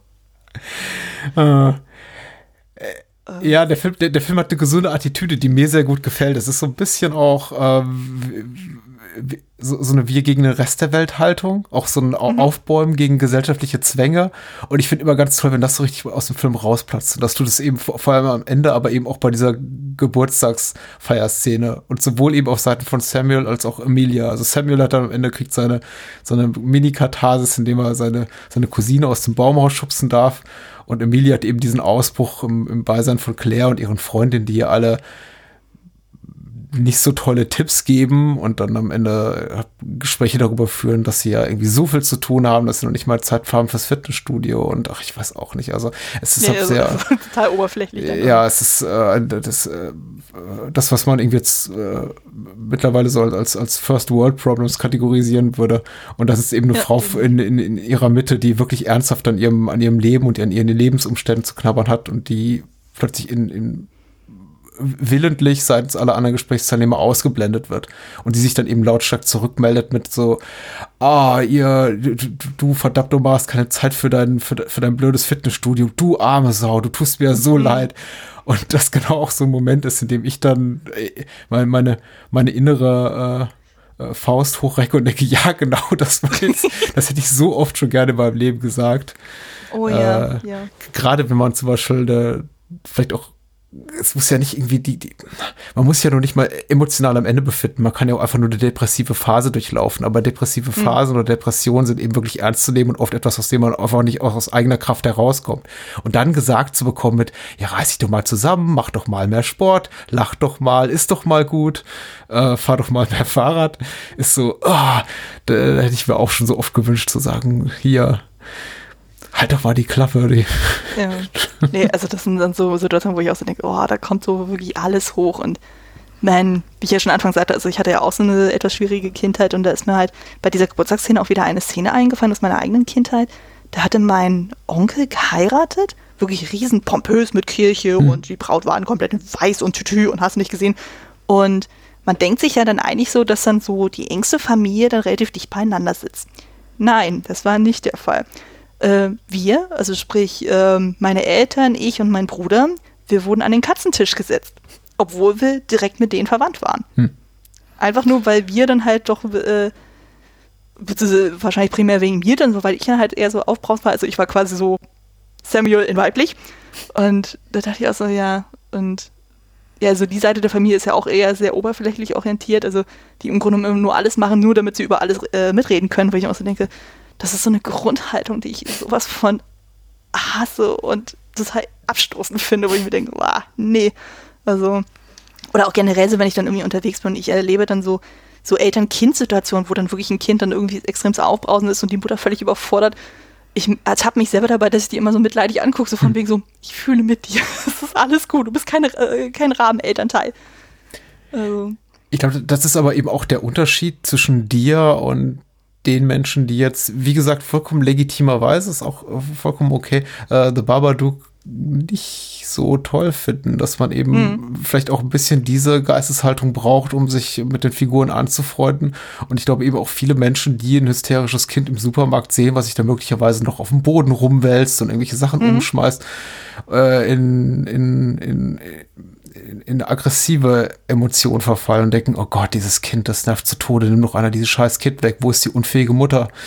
Mhm. äh, und je nachdem, wie man gepolt ist oder welche eigenen Erfahrungen man gemacht hat, geht man eben unterschiedlich, äh, reagiert man unterschiedlich emotional auf, auf, auf solche Momente. Und wie gesagt, ich nehme es keinem übel. Äh, auch der oder die sagt, ich habe davon zu Hause oder in meiner Freizeit genug oder ich finde dazu keinen Bezug und ich will mich jetzt dazu nicht irgendwie auch noch in einem, in einem Film, der mir Unterhaltung bieten soll, auseinandersetzen. Hm. Aber ich glaube, so ein bisschen einfach Empathie diesbezüglich braucht man, um wirklich alle Facetten von The Babadook wirklich genießen zu können, wenn genießen hier das richtige Wort ist. Ja, ich denke schon. Also, was mir halt auch so ähm, extremst aufgefallen ist, ist im Grunde ist ja der Film ja doch eine einzige Allegorie. Mhm. Also Bild ja, äh, arbeitet auch sehr viel mit Symbolik und ähnlichem. Und ich glaube, das tut dem Film auch unglaublich gut. Also Jennifer Kent hat ja zum Beispiel auch erzählt, als sie da mit dem Konzept zu diversen Filmstudios gegangen ist, die meinten, oder meinten viele so, ja, ist ja an sich eine gute Story, aber lass uns doch den Babadook rausschmeißen. Weil das ist den als Element zu viel. Und sie hat dann halt gesagt, so, nein, der ist essentiell für die mhm. Geschichte. Also den kann sie nicht einfach rauswerfen.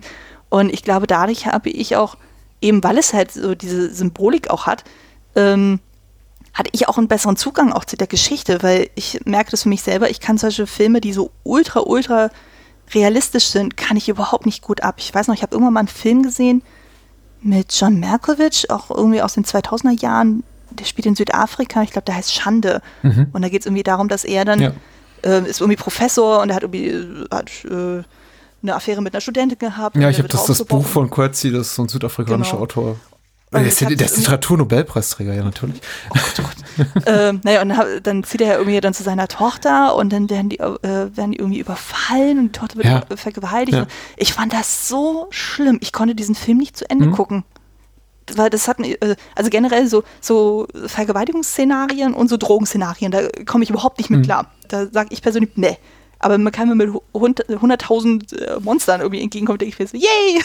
Kommt ja. zu mir. Und, also, ich kann mich davon nicht freisprechen, da ich jetzt eben auch relativ viel Exploitation-Kino gucke und leider muss man sagen, auch manchmal gerade diese die äh, Brutalisierungsszenen und Frau, Gewalt gegen Frauen dazu gebrauch, äh, gebraucht wird, um einfach dem, dem, dem überwiegend männlichen Helden anders zu geben, jetzt zurückzuschlagen. Und äh, das ist eben auch wieder so ein klassisches, klassisches Element, was eben im, im Exploitation-Kino überall zu sehen ist. Aber du, in Bezug auf Schande kann ich dich auch verstehen. Das ist eben auch eine hyperrealistische Darstellung eben dieses, eben, äh, eben, eben so, so, so, solche einer Tragödie. Und ich hatte das Buch damals gelesen äh, im Studium und als ich dann hörte, es gibt davon äh, eine, eine Filmadaption, wusste ich ganz genau, ich muss das nie mehr als Film sehen. Also das ist, hm. äh, ich, ich bleib davon fern. Also einmal genug, einmal ist genug. Genauso wenig wie du wahrscheinlich jetzt sagen wirst, ich gehe morgen in die Buchhandlung und hol mir die, die Romanvorlage. Ja, das braucht man, also, braucht man nicht. Nee, also das ist auch ein Grund, so, ähm, was auch mit äh, dazu beigetragen, dass ich dann auch beim Film nicht mehr arbeite, weil ja gefühlt in Deutschland eigentlich ja primär nur seichte Komödien oder Krimis pr äh, produziert werden.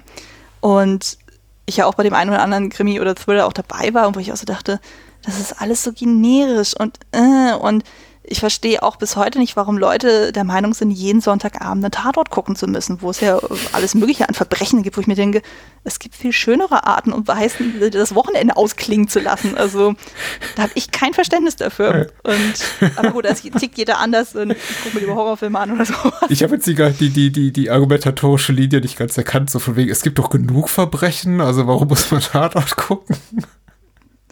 Ja, also Ja, du weißt, glaube ich, was ich meine. Ja, Also, ich glaube, ich glaube, der Tat, weil der Tatort immer so schön saubere Verbrechen präsentiert. Das sind dann meistens irgendwie Wirtschaft, das sind dann meistens Wirtschaftskriminelle oder ähm, Gangmitglieder oder äh, betuchte, äh, weiß ich, Wirtschaftskriminelle, die dann aus Habgier ihre, ihre Ehefrau meucheln und das ist oder es hat eben einen pädagogischen Anspruch äh, Ja. im Sinne von, oh, der war ja sowieso Päderast oder AfD-Wähler und gut, dass der Gut, dass er sich jetzt, gut, dass er jetzt als, als Mörder enttarnt wurde. Aber das ist halt so, vielleicht bin ich auch ein bisschen übersättigt von so Krimi-Szenarien, wo ich mir denke, ah, nee, muss ich nicht haben. Und da bin ich ja dann für solche Filme dann doch deutlich offener. Also Ja. man muss auch dazu sagen, ich bin ja sowieso jemand, der sehr visuelle Filme auch unglaublich mag. Also deswegen mag ich ja auch eben so Filme von Hayao Miyazaki oder von Guillermo del Toro oder Mhm. Tim Burton so, also die einfach sehr, sehr, sehr ästhetisch arbeiten und ich meine, man, ich habe ja Kostümbild studiert, also von daher geht man da schon mit einer gewissen Ästhetik auch ran. Und wenn man dann merkt, okay, die Filmemacher gehen auch mit demselben Anspruch an die Sache ran, Mhm. finde ich das großartig. Also allein dafür feiere ich den Film auch schon unglaublich. Ja, ja, da ticken wir auf jeden Fall ähnlich. Also mit zunehmendem Alter wird mir die ganze, äh, ich meine, dramaturgisch sollte ein Film immer noch funktionieren, das will ich jetzt damit nicht sagen, aber so Aspekte wie, also klassisch, der, der klassische Plot, also wie kommt die Figur von A über B nach C und äh, welche Hürden hat sie dabei zu überwinden und offenbart sich am Ende vielleicht doch noch ein unerwarteter Twist für die, für die Figur und auch für den, für den Zuschauer. Solche Sachen werden mir zunehmend unwichtiger. Also in, in, mit steigendem Alter, ich bin mittlerweile auch eher so gepolt, dass ich sage, ein Film muss mich eben vor allem durch seine, seine Ästhetik begeistern. Und das tut der Film mir eben wirklich auf jeder Ebene, schauspielerisch, was das ganze Bühnenbild betrifft, das Setbild, die, die, die Kostüme, auch der auch auf der Tonspur passiert so viel. Ich finde, etwas als Lynch-esque zu bezeichnen, ist mittlerweile leider auch so au ausgelutscht, aber ich musste zwangsläufig an Sachen wie Eraserhead denken, als ich äh, kurz vor der äh, hier finalen Babadook-Erscheinung diese ganzen merkwürdigen Geräusche auf der Tonspur hörte. Da hört man dann Holz bersten und es klingt, als ob ein Tier erstickt und das Ja. der Grillen zirpen, Messer schleifen und, und das alles gepaart mit dem, mit dem tollen Score. Ähm, das hat sich für mich einfach so richtig angefühlt, dass ich auch in, in solchen Momenten mich gar nicht mehr frage, ja, ergibt das jetzt alles Sinn?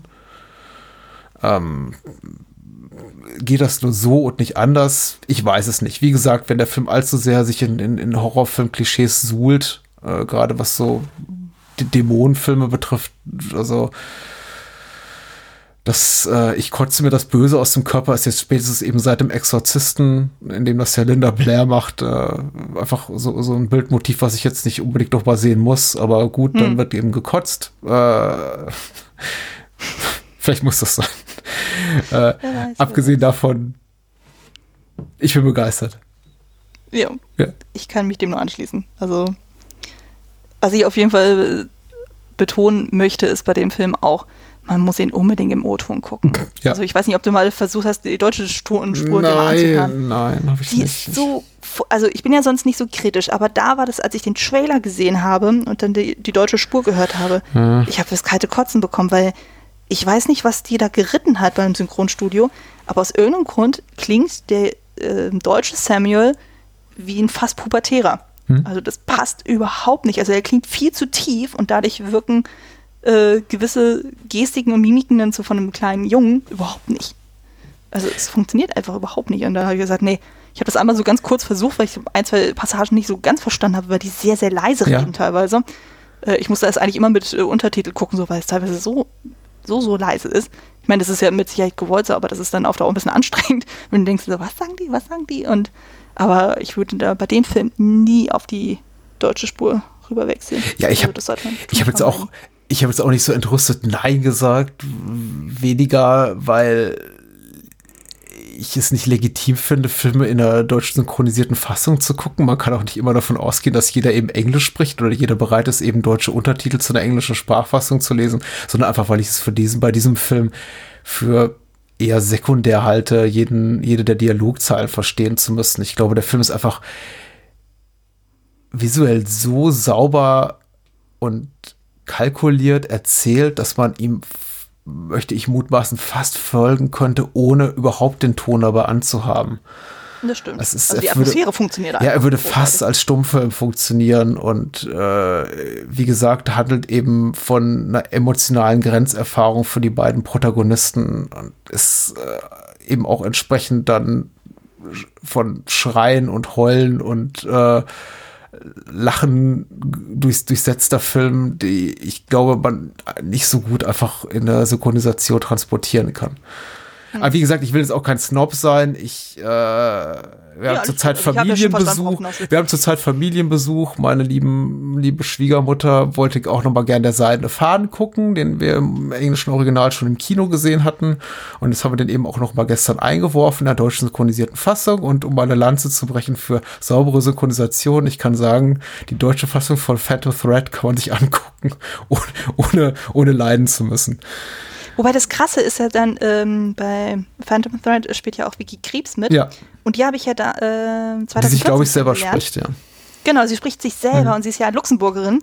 Und das Krasse ist ja dann so, wenn sie Englisch spricht, klingt sie eigentlich relativ natürlich. Aber aus irgendeinem Grund, sobald sie anfängt, Deutsch zu sprechen, ist es zumindest bei dem Trailer ging es mir so, wirkte das ganz, ganz merkwürdig, wo ich dachte, was ist denn mit der Stimme los? Und ich meine, ich habe sie ja selber am Set erlebt, sondern sie spricht auch einwandfrei Deutsch. Ich meine, die, ich hatte im Studium eine luxemburgische Kommilitonin, die hat mir erzählt, die wachsen viersprachig auf. Also von daher ist es für die äh, gang und gäbe, dann auch normal Deutsch zu sprechen. Das hörst du auch wirklich nur ganz, ganz minimal raus, dass es halt keine gebürtige Deutsche ist. Aber aus irgendeinem Grund. Aber ich habe nur so, so grob so die Handlung gelesen und es hat mich auch so ein bisschen abgeschreckt, weil ich dachte, so, hm, das klingt nach einer sehr, sehr kruden Love Story. Äh, guck ihn dir an. Okay. Ja. okay. Ich werde es mal zu Herzen nehmen, wenn er irgendwann mal verfügbar ist, dann so. Allein schon des Schneiderhandwerks wegen müsste ich ihn ja einmal mal gucken. ich weiß nicht, wie es dir geht. Ich bin relativ mit mir und äh, dem Babadook im Rein, was so die äh, un unsere Diskussion betrifft. Hast du noch eine Lieblingsszene, Moment, einen Gedanken, den du gerne mit uns teilen möchtest? Mit mir. Ähm, Lieblingsmoment. Also ich würde auf jeden Fall das erste Vorlesen aus dem Buch Mhm. hervorheben, weil das ist wirklich ein großartiger Moment, weil du ähm, in der Szene, äh, in der Szene sind die ja dann im Bettchen und ähm, er will ja irgendwie was vorgelesen bekommen und davor hat man ja gesehen, das fand ich ja auch total geil als, äh, als Teaser, da lesen sie ja die drei kleinen Schweinchen. Mhm. Und du siehst ja wirklich immer nur die Bilder von wegen so, ja, der Wolf and a half and a puff and a blow your house down. Und dann so, ja, ja, Foreshadowing. Und dann siehst du auf einmal dieses fette, rote Buch in diesem völlig monochromen Setting. Und dann machen die das erstmal auf und dann siehst du halt wirklich, du merkst schon so, irgendwie, irgendwie ist das geil, aber aus irgendeinem Grund ist das total mega creepy, weil es ja doch ähm, halt wirklich so, so Caligari-mäßig, also halt so diese Schwarz-Weiß-Kohle-Zeichnung und dann kannst du das so animieren, also dass dann der Babadook anfängt zu winken und ist total bizarr und denkst dir auch so, oh mein Gott, so.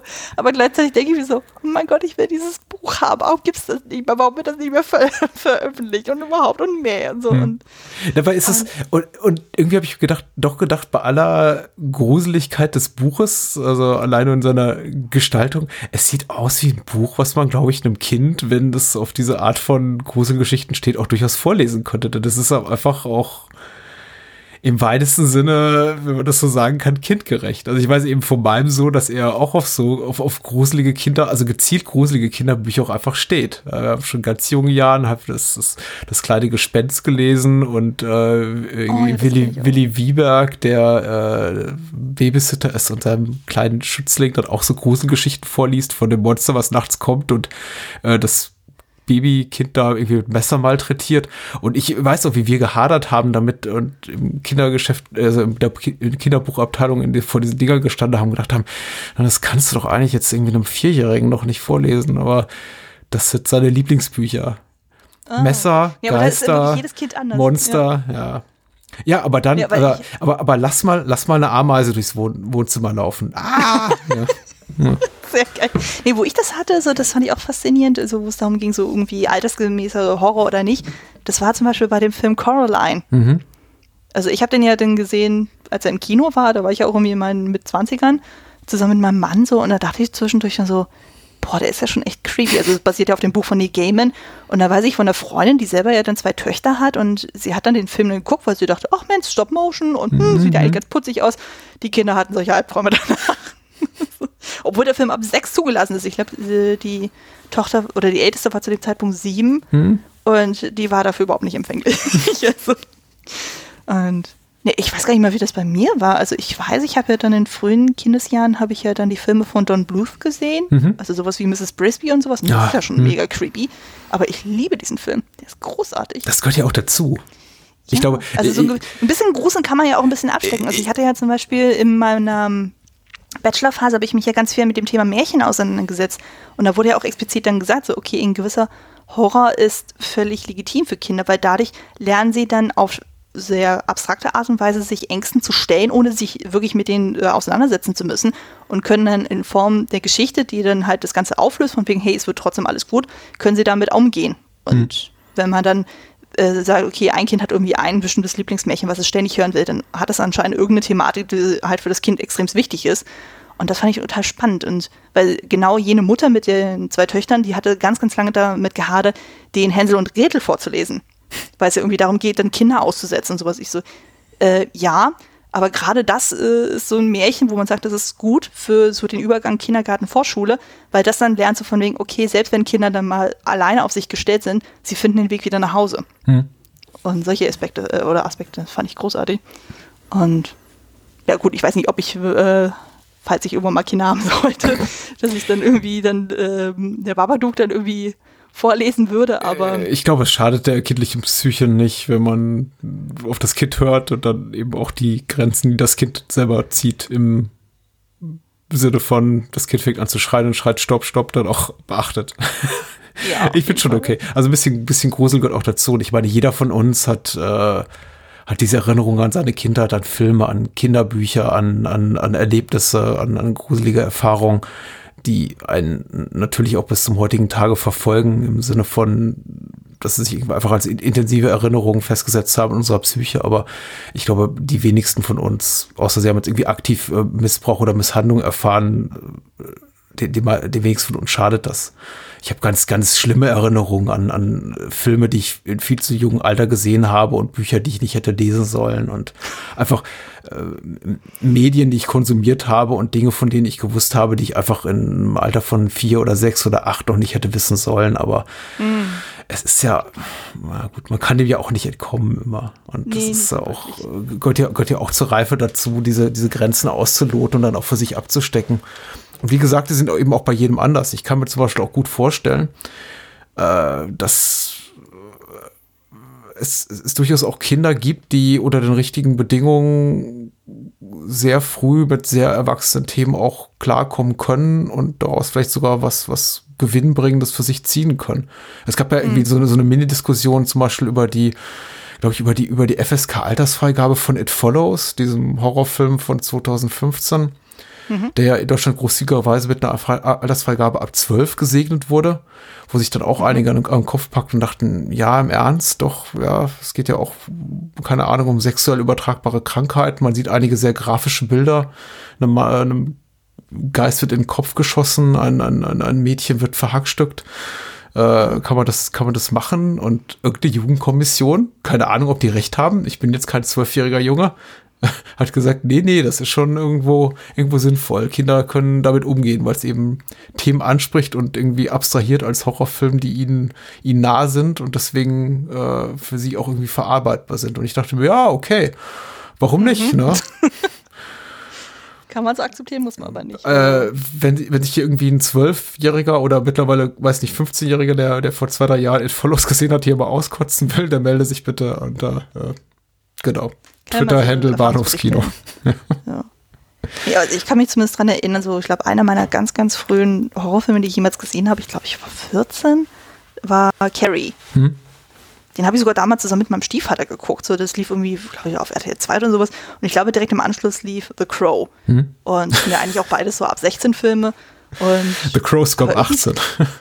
ach sogar ab 18, Mhm. aber ich habe den nicht so als so schlimm wahrgenommen, wo ich dachte so, hey Mensch, das ist doch geil und überhaupt und hm, und also ich wurde offenbar davon nicht negativ geprägt. Also da gibt es äh, deutlich andere Sachen, wo ich denke, oh Gottes Willen. Also ich weiß noch, wo ich jetzt im Rahmen des Horror Oktobers dann irgendwann die Fliege nachgeholt Mhm. habe. Oh, ist der heftig. Oh Gott, oh Gott, oh Gott, oh Gott. Mir war noch nie so schlecht bei einem Film. Bei dem.